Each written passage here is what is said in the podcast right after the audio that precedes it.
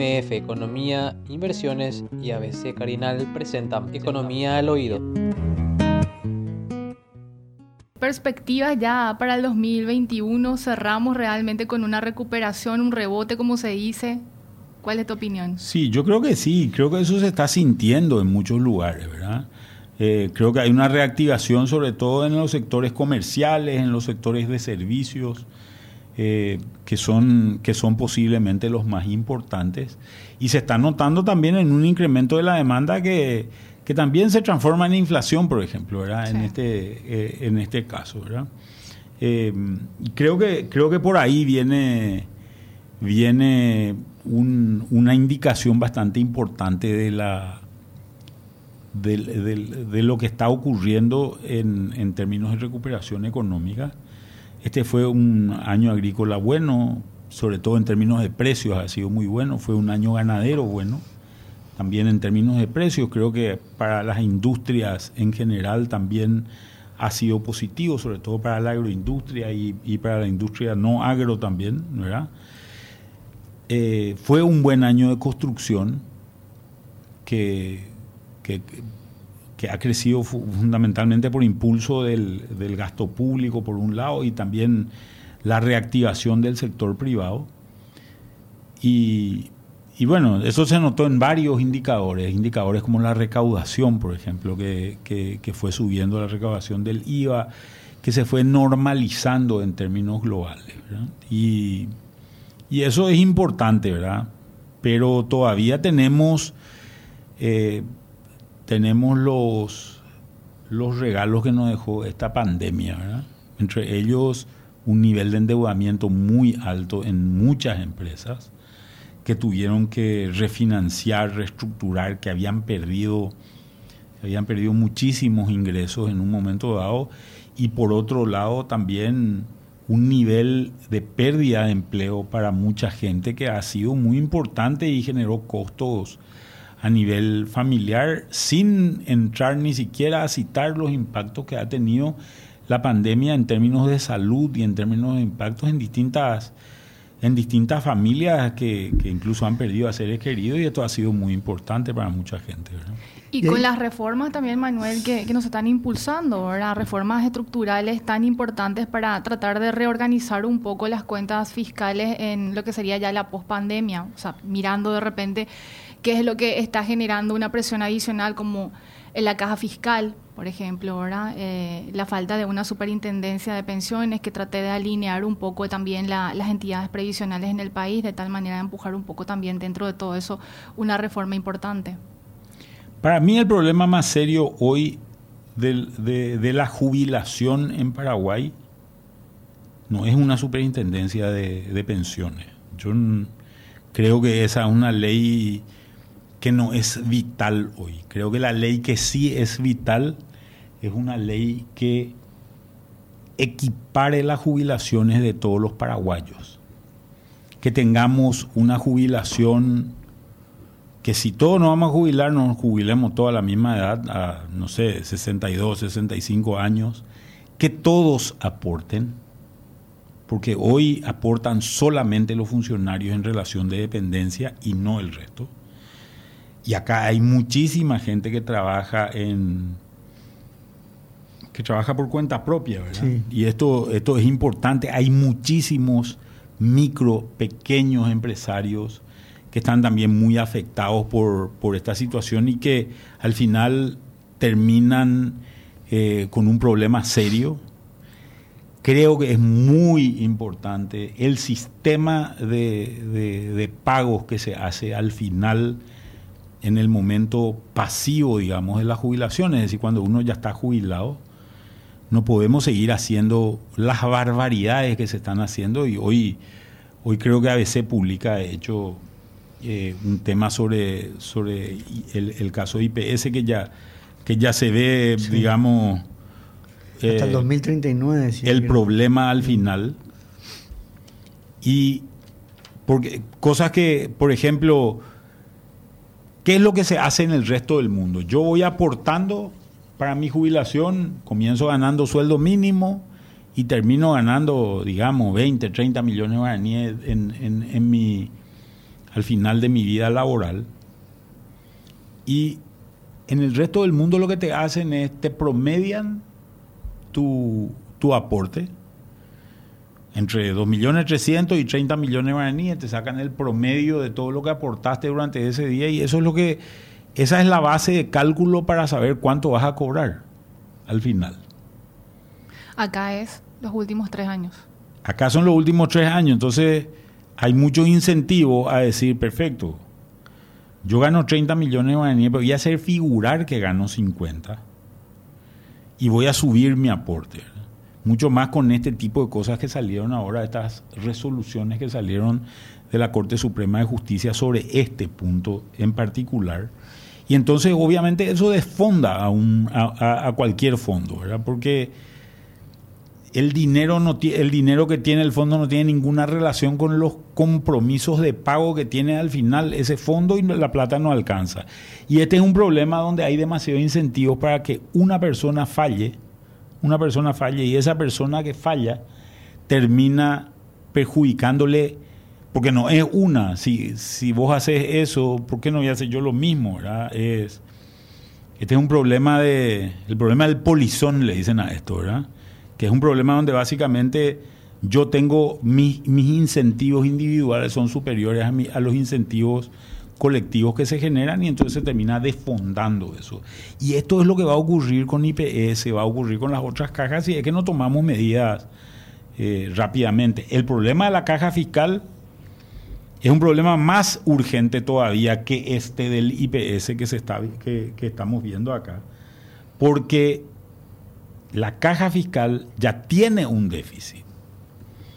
La caja fiscal es una, no, es una institución, no existe, sino una cuenta presupuestaria nomás, donde se cobra lo que, lo que se le saca al activo y se paga lo que necesita el pasivo. Como hay gente que se jubila muy joven, los maestros, por ejemplo, los policías, militares en general, son todos deficitarios y lo que le están haciendo es le están sacando la jubilación al resto de los funcionarios públicos señor funcionario público, tiene que saber usted que, dentro de poco no va a tener jubilación. ¿Y qué es lo que se está haciendo? Y esto es señor contribuyente también. Se está completando con impuestos. Ese, ese, esa completada con impuestos se calcula que va a alcanzar 182 millones para este año. Y el año que viene se calcula que va a ser 403 millones de dólares más. Y nosotros nos preocupamos por otras cosas, nos preocupamos por. No sé por qué es lo que nos preocupa, pero nos preocupamos por otras cosas cuando este tipo de cosas realmente son muy complejas y son muy peligrosas también. Incluso el, el, déficit proyectado, Manuel, si mal no recuerdo, en el 2027 sobrepasa los 3.500 millones de dólares. Eso es impresionante en materia de recursos. ¿De 2029. Dónde, ¿De dónde Esto es para el siguiente gobierno, ¿verdad? No el que se va a elegir ahora. No sé quién va a querer ser candidato a presidente. como dijiste, menos ministro de Hacienda para administrar ese tipo de cosas o para no administrar, ¿verdad? Porque no va a tener recursos. Claro, no, no. No, y, y, además hay una situación que es una situación también importante de tenerla en cuenta. Estas son soluciones, son cosas que hay que hacerlas rápido. Porque a medida que uno deja que el, que el tiempo pase, se generan derechos adquiridos de mucha gente. ¿Qué quiere decir esto? Si yo soy una persona que se, que se va, que, soy un funcionario activo, que en algún momento me voy a jubilar, mi jubilación es un derecho en expectativa. Es decir, mi jubilación es algo que podría pasarme a mí. Pero si yo soy un jubilado, es un derecho adquirido. A un jubilado no le podés tocar más la jubilación. A uno que se está por jubilar o que se va a jubilar, sí le podés tocar la jubilación cómo, se, cómo muchos gremios han generado, han conseguido a través de presiones, de presiones políticas bajar su edad jubilatoria. Entonces, a medida que, que, va pasando el tiempo, más gente se va jubilando y la solución es más difícil, cada vez es más difícil. Entonces no tenemos que dejar esto porque en realidad nos vamos a quedar con un Estado que va a ser un gran problema de administrar eh, en el futuro, este gobierno tiene que estar haciendo algo. Y los funcionarios de este gobierno que saben esto, porque no es que no saben, el presidente de la República que sabe de este tema, porque no es que no sabe, algún momento le van a cobrar, le van a cobrar lo que vengan en el futuro, la prensa, la gente en general, porque vos que sabías y estabas en un cargo donde podías hacer algo, no lo hiciste. Este es el momento de hacer. Y me refiero a los funcionarios que están en la caja fiscal, me refiero a los funcionarios que están en el Ministerio de Hacienda, que están en el IPS y que están en, otros lugares de decisión que son importantes. Así que yo creo que estos funcionarios tienen que tener eh, los ojos bien abiertos porque después la función pública no se acaba el día que dejas el cargo. ¿verdad? La función pública se acaba no, sé cuándo, ¿verdad? Pero porque en realidad les van, le van a seguir cobrando, ¿verdad? Le van a seguir cobrando si es que no hacen algo ahora. Y los ciudadanos también, Manuel, porque en, en, el eventual caso de que no se haga o no se tome acciones al respecto para revertir la situación, esto se tiene que traducir directamente en un aumento de impuestos para tratar de solventar parte de ese déficit, ¿verdad? O sea, vas a tener por algunos años quizás la posibilidad de solventar ese déficit, pero en algún momento vas a tener que recurrir a más impuestos interminables porque no hay otra herramienta que no sea esa si es que no haces y no tomas esas acciones, ¿verdad? Claro, el problema es que no hay plata que alcance, ¿verdad?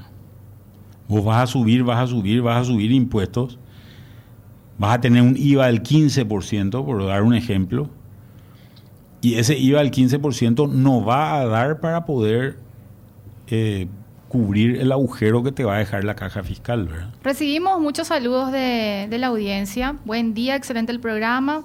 Entonces, viendo así cómo está la situación de jubilación, qué opción tendríamos yo y de seguro muchos asegurados que tenemos centrada nuestra expectativa en la jubilación, una entidad de jubilación privada paralela y que sea creíble tal vez. Yo creo que Manuel, este tema tendríamos que comprometernos. Habíamos hecho, ¿te acuerdas? Un, un ejercicio de, de las perspectivas o escenarios de cómo eh, se darían las jubilaciones en diferentes tipos de, situaciones, eh, principalmente en la previsional, y cómo se veía que solamente cubría ciertos años de aporte, entonces que se necesitaba, por ejemplo, subir de repente la edad o subir un poco los años o quizás las inversiones. O alargar el promedio, por ejemplo, que no sea por lo menos de 10 años para, para eliminar esos incentivos que vos decías. ¿Cuál es para mí el sistema ideal? ¿Qué es lo que yo pienso que es el sistema ideal? Pero esta es una idea mía nomás, no, no hay ni una ley ni nada por el estilo en el medio. Yo creo que nosotros tenemos que garantizar la jubilación, sobre todo a la gente de menores recursos. ¿Qué, ¿Qué, significa? Yo, eso, significa garantizar una jubilación de dos salarios y medio, tres salarios mínimos por decir una cosa, entre 5 y 6 millones de guaraníes. ¿verdad? Creo que eso debería ser garantizado por el Estado. Para garantizar eso por el, eh, por el Estado, ¿cuál es el problema? Que hoy el único que aporta es el que está en relación de dependencia. Porque la caja recaudadora es el IPS. Entonces, solamente ese aporta. No hay otro que aporte. Por ejemplo, si yo soy un profesional independiente que pago mi IVA, yo no tengo ninguna obligación de aporte. Y creo que eso está mal. Creo que eso es un problema, es un problema serio que, que se debería resolver. En otros países, ¿cómo funciona esto? Hay un organismo recaudador, supongamos la SET, yo me voy a pagar mi IVA a la SED y la SED ya me retiene también mi plata para jubilación. Entonces, vos tenés un organismo y lo que hace la SED es reparte ese dinero. Pero yo creo que nosotros tenemos que tener responsabilidad con los más pobres, no con los más ricos. Los más ricos creo que deberían buscar otro, otros caminos, ¿verdad? Entonces, a esa gente que gana entre dos o hasta dos y medio o tres salarios mínimos, deberíamos tener un sistema público garantizado. Obligatorio. no, no, obligatorio tiene que ser para el 100% de los trabajadores. No solamente para el pobre, para el rico, para el pobre, para todo el mundo. Te tienen que obligar a hacer eso. ¿Verdad? Entonces, yo, porque, porque también hay, hay otro tipo de cosas que ocurren, ¿verdad? Muchas, a mucha gente le dicen, vamos a declarar nomás sueldo mínimo. Vamos a declarar que yo te pago sueldo mínimo, así vos aportás menos, te saca me saca menos a mi empleador y te saca, vos menos. empleado también. Llega el momento de la verdad y tu jubilación es así, ¿verdad? Y está muy fuera de, los, de los recursos que tenés. Entonces, yo creo que nosotros tenemos que garantizar, pero hasta, cierta, hasta, cierto umbral tenemos que garantizar que permita a la gente eh, tener un dinero. Y ese, ese, eso tendría que ser el IPS. Pero no más que eso. No más que eso. Encima de dos y medio y tres salarios mínimos no tendría que existir el IPS. Y tendrían que existir fondos jubilatorios individuales, privados. Algún banco que quiera, que quiera armar su fondo jubilatorio, ¿verdad? Entonces, yo gano más de, tres salarios, cuatro, o, gano cuatro, gano cinco salarios mínimos, yo aporto a una caja. Obligatorio es. Banco XX. Me voy a la SED a pagar mi impuesto y yo puse que Banco XX en mi fondo jubilatorio, la SED me retiene y le envía al Banco XX ese dinero. Y ese es un fondo jubilatorio privado. Privado. Ese Banco XX, ahí sí hace falta una ley de superintendencia, le tiene que controlar el Estado qué hace con mi plata que yo contribuya a eso. Y ahí yo me puedo jubilar también con un millón de dólares por mes, es que aporté mucho, ¿verdad? Porque el, aporte individual no, no, le afecta al resto, ¿verdad? Pero eso es solamente para cierto grupo de gente. El grupo de gente de menores recursos debería tener garantizada su jubilación. Hoy el Estado, si ustedes se fijan, el programa Adultos Mayores, ¿qué es? lo que es? Es un programa de jubilación no contributiva. Es decir, es la sociedad que le está pagando a la, gente de menores recursos un cuarto de un salario mínimo para que esa gente no se muera de hambre. ¿No le parece que es mucho mejor cobrarle durante su vida laboral a todo el mundo y ahora hay, hay como un millón doscientos mil contribuyentes con este nuevo sistema, nuevo sistema de, eh, tributario que se implementó a partir del año pasado. Y eso permite conocer a mucha gente. porque la SED, cuando vos te vas a pagar tu impuesto, tu simple, tu resimple, también no te retiene algo para la jubilación? Y le pasa al IPS y tu jubilación se vuelve obligatoria pero se vuelve obligatoria también para el empresario, se vuelve obligatoria también para el microempresario. Cuenta propista. Para el cuenta propista, para el changuero, para todo el mundo se vuelve obligatorio, ¿verdad? Eso va a hacer, primero, que esos números que estamos viendo del IPS del 2038, etcétera, etcétera, vayan cambiando de manera radical y que no se generen este tipo de problemas. Eh, si yo aporto a un fondo jubilatorio privado, el fondo jubilatorio privado me va a devolver plata según el rendimiento que tuvo. No va a haber tu tía ahí. No es que yo voy a generar recursos extraordinarios, voy a poder inventar cosas, no. No, te, no y creo que las cosas se van a normalizar. Pero no podemos tener 22 o 23% de aporte jubilatorio nomás de la población. En Paraguay hay ponerle unas 3.700.000 personas que trabajan y hay solamente un millón de, personas que aportan.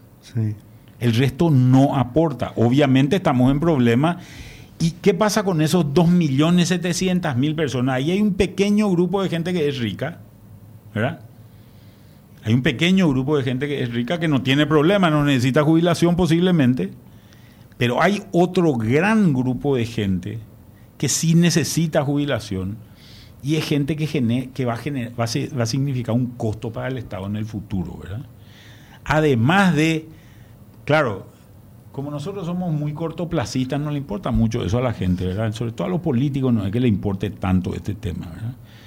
Eh, porque, bueno, que se vean dentro de 20 años. Sí, Manuel, pero vos, vos, o, tal vez esté, ojalá esté, va a decir el político. De Galaverna, hace cuánto que está, ¿verdad?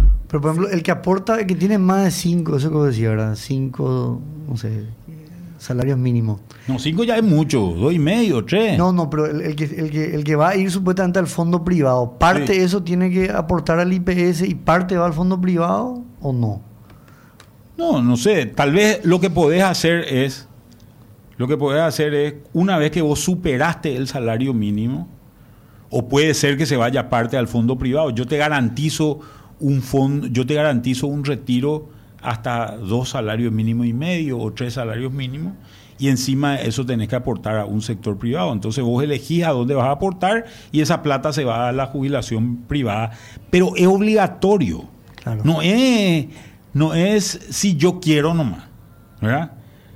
Es obligatorio. Creo que esto es lo que es importante. Tendría que ser obligatorio para todo el mundo. ¿verdad?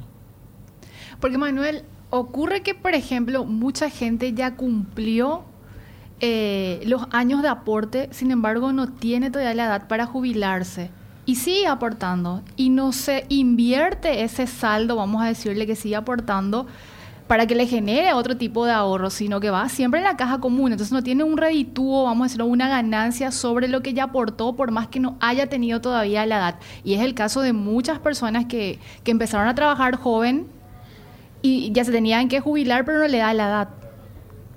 Pero bueno, eso me parece positivo a mí, que, la gente siga aportando. El problema nomás es que yo sigo aportando, sigo aportando, pero lo que me van a considerar son los últimos tres años nomás, y sobre eso me van a pagar un X por ciento, que va a hacer que el que viene atrás no tenga fondos. Porque ese es el problema. Este es un problema donde los que somos más viejos, vamos a estar mejor. Pero nuestros a hijos, costa de. nuestros hijos no van a tener recursos para jubilarse. Y esta es una cuestión real. Esto le va a ocurrir a los jóvenes. Para los jóvenes esto es un problema. Entonces también hay un desincentivo a, muchas cosas porque dicen, ¿por qué me descuentan de mi salario un 9%? Y todo el rato sale que yo nunca me voy a jubilar. Cierto. Imagínate la situación de una persona que está en el inicio de su vida laboral, de 30 años, 32 años, qué sé yo, ¿verdad? Esa, esa gente debería estar muy preocupada por la situación. MF Economía Inversiones. Ideas globales para necesidades locales. Visítanos en www.mf.com.py.